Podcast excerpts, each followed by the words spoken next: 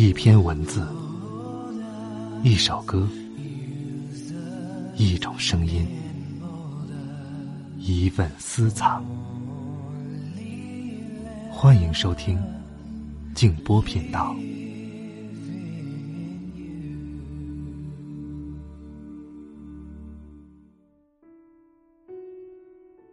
当有人问，我读过很多书，但后来大部分。都被我忘记了，那阅读的意义是什么呢？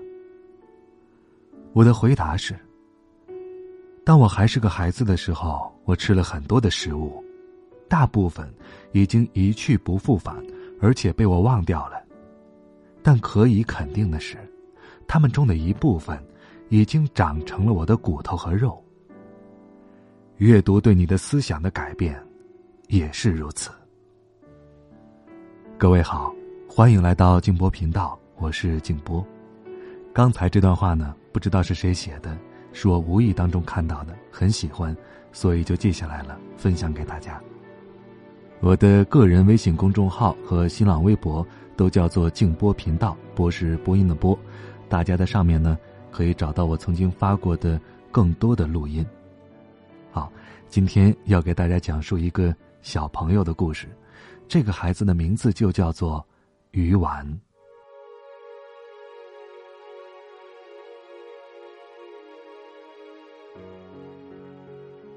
鱼丸坐在板凳上，对着镜子梳头发，蘑菇头的发型像锅盖一样的罩在鱼丸头上，只露出一张脸。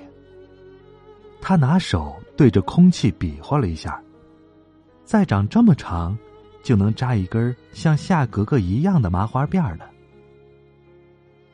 鱼丸所在的班的班长叫做夏格格，说话的声音像潺潺的流水。他总是扎着两根麻花辫上面系着粉红色的蝴蝶结头绳。他的头上还有一个亮闪闪的发箍，上面镶着一个个小钻石。阳光照在发箍上，小钻石。便一闪一闪的，好看极了。在鱼丸的眼里，夏格格就像一个公主，她有穿不完的漂亮衣服，有把她当公主一样对待的爸妈，他们还会送她去城里的小天鹅舞蹈团去跳芭蕾舞。如如，吃饭啦！奶奶扯着嗓子喊着鱼丸。鱼丸的思绪被硬生生的拉了回来，他搬着凳子跑到桌子前坐下，一口一口的把蛋炒饭往嘴里送着。鱼丸其实不叫鱼丸，它大名叫做唐如如，因为奶奶在学校附近的市场上卖鱼丸，而他呢又经常去给奶奶帮忙，班里同学知道之后，就给他起了这个鱼丸的外号。鱼丸自己也不太在意，他并不觉得这个名字有什么不好的。奶奶在一旁煮着鱼丸，她要把煮好的鱼丸放在一个密封的锅里，推着他的小车送鱼丸去上学，然后顺道卖鱼丸。锅里冒着热气儿，鱼丸的脸被热气儿吹得都红了。他扯扯奶奶的衣角。奶奶这才转过头来，干啥？鱼丸顿了顿，说：“奶奶，我也想扎我们班夏格格那样的辫子。”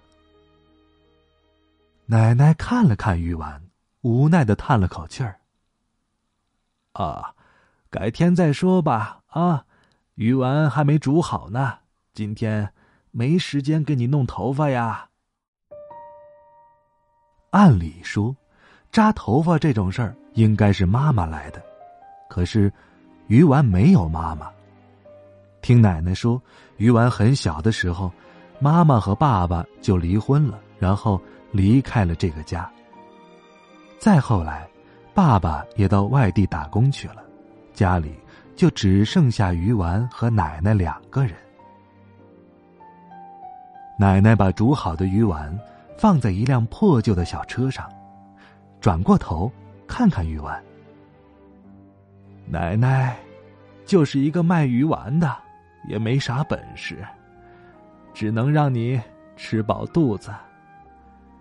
如如啊，你可得自己长志气，好好学习呀。鱼丸点点头，这话他不知道听了多少次了。鱼丸的家离学校有点远，班里就他和纪晓堂两个人住在这个村里。纪晓堂家有辆电动三轮车，纪晓堂的爸爸每天骑着电动三轮车送纪晓堂，所以他不需要起太早去学校。鱼丸的奶奶骑的是脚踏三轮车，像现在这样的初夏，鱼丸每天天蒙蒙亮就要起床。鱼丸家到学校要经过一个坡，上学的时候，每到这个坡前，鱼丸就要下车，和奶奶一起吭哧吭哧的把车往上推着。放学时经过这个坡，是鱼丸最开心的时候。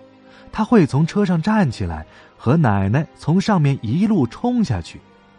凉爽的风撩起鱼丸齐耳的短发，呼呼的风声从他的耳边呼啸而过。鱼丸咯咯的笑着时，奶奶脸上的皱纹也舒展开了。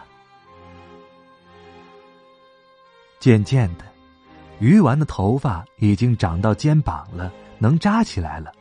他决定。这一次一定让奶奶给他扎一个夏格格那样的辫子，但是奶奶也没有见过夏格格，并不明白他要的发型是什么样的，于是给他扎了七八个麻花辫儿。鱼丸喜滋滋的到了学校，结果却引来男孩们的嘲笑，他们笑话他：“哎呀，快看呐，鱼丸扎了大辫子，像一个大怪兽。”一群男孩围着鱼丸起哄，鱼丸一不注意，他们就来扯鱼丸的辫子，把鱼丸都扯疼了。一整个课间，他们都没有停止对鱼丸的嬉闹，鱼丸只能忍着，却不敢告诉老师，他怕告诉老师之后，他们会变本加厉的欺负自己。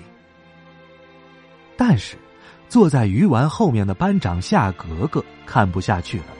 他去办公室报告了班主任，班主任把那几个欺负鱼丸的男孩叫到办公室批评了一顿，其中还有个男孩被老师给训哭了。鱼丸，他们欺负你，你为什么要忍着？为什么不告诉老师啊？夏格格看着鱼丸的眼睛问着，鱼丸低下头不说话，只是局促不安的看着自己的脚尖。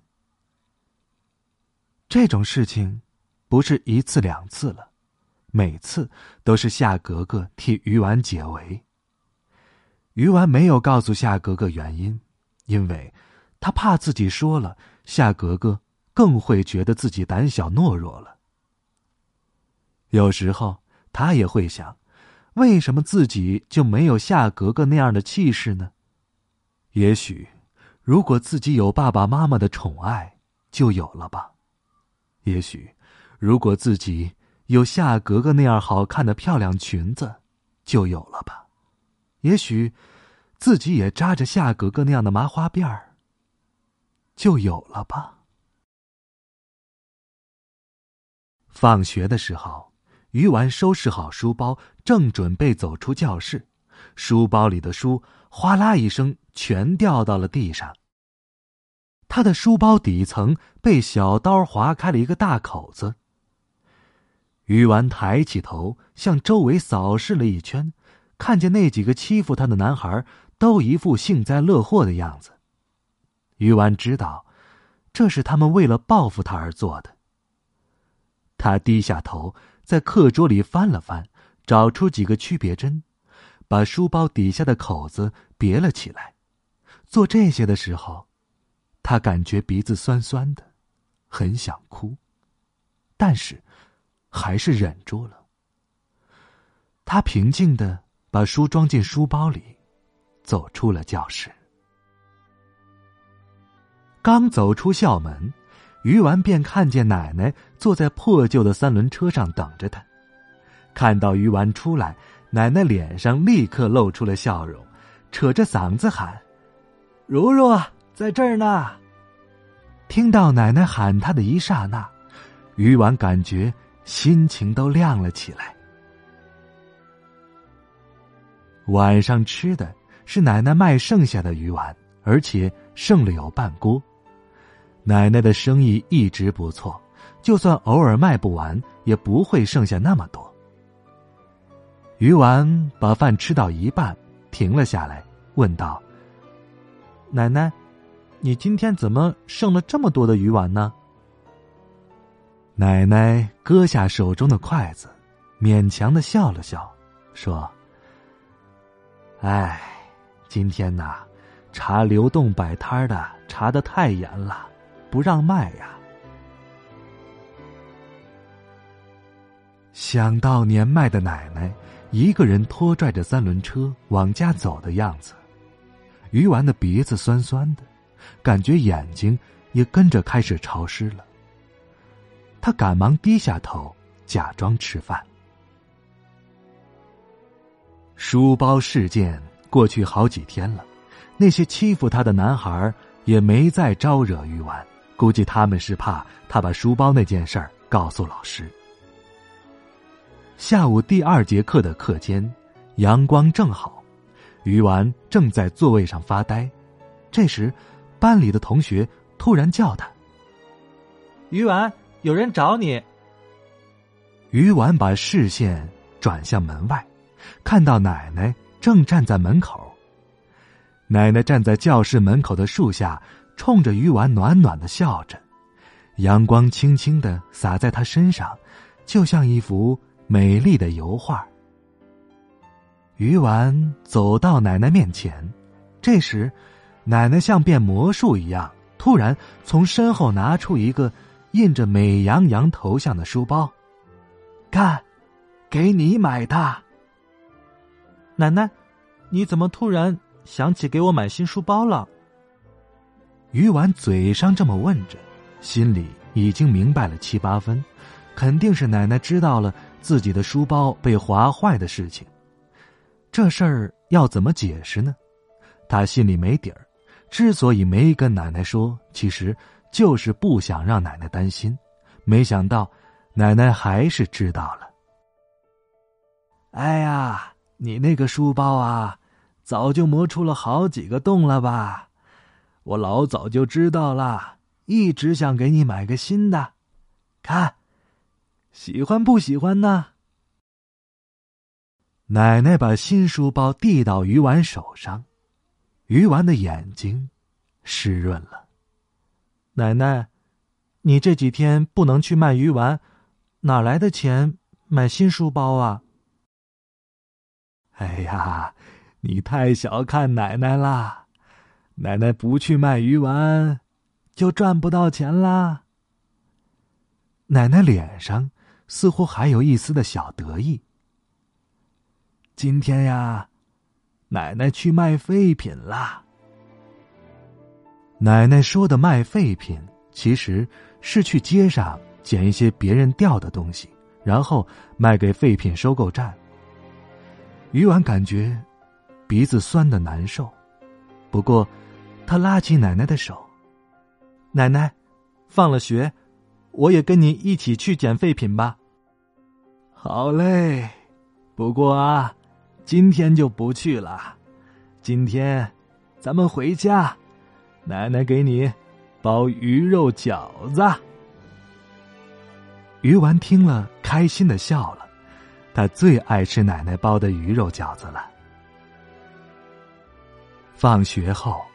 鱼丸坐上了奶奶的三轮车，到了下坡处，鱼丸跟奶奶一起从坡上面一路冲下去，风从鱼丸耳边吹过。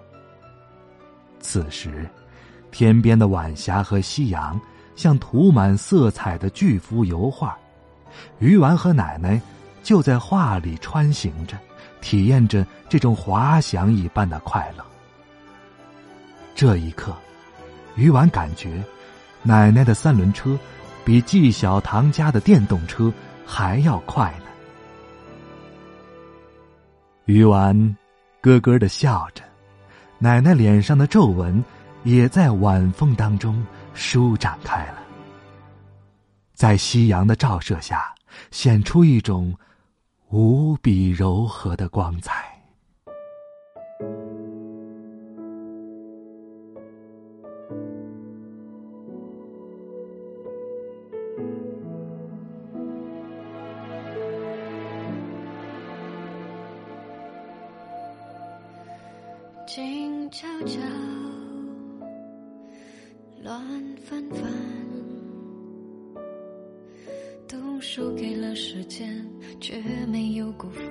青春。他诚恳，才不让你等。你失落了黄昏，却换来平静夜深。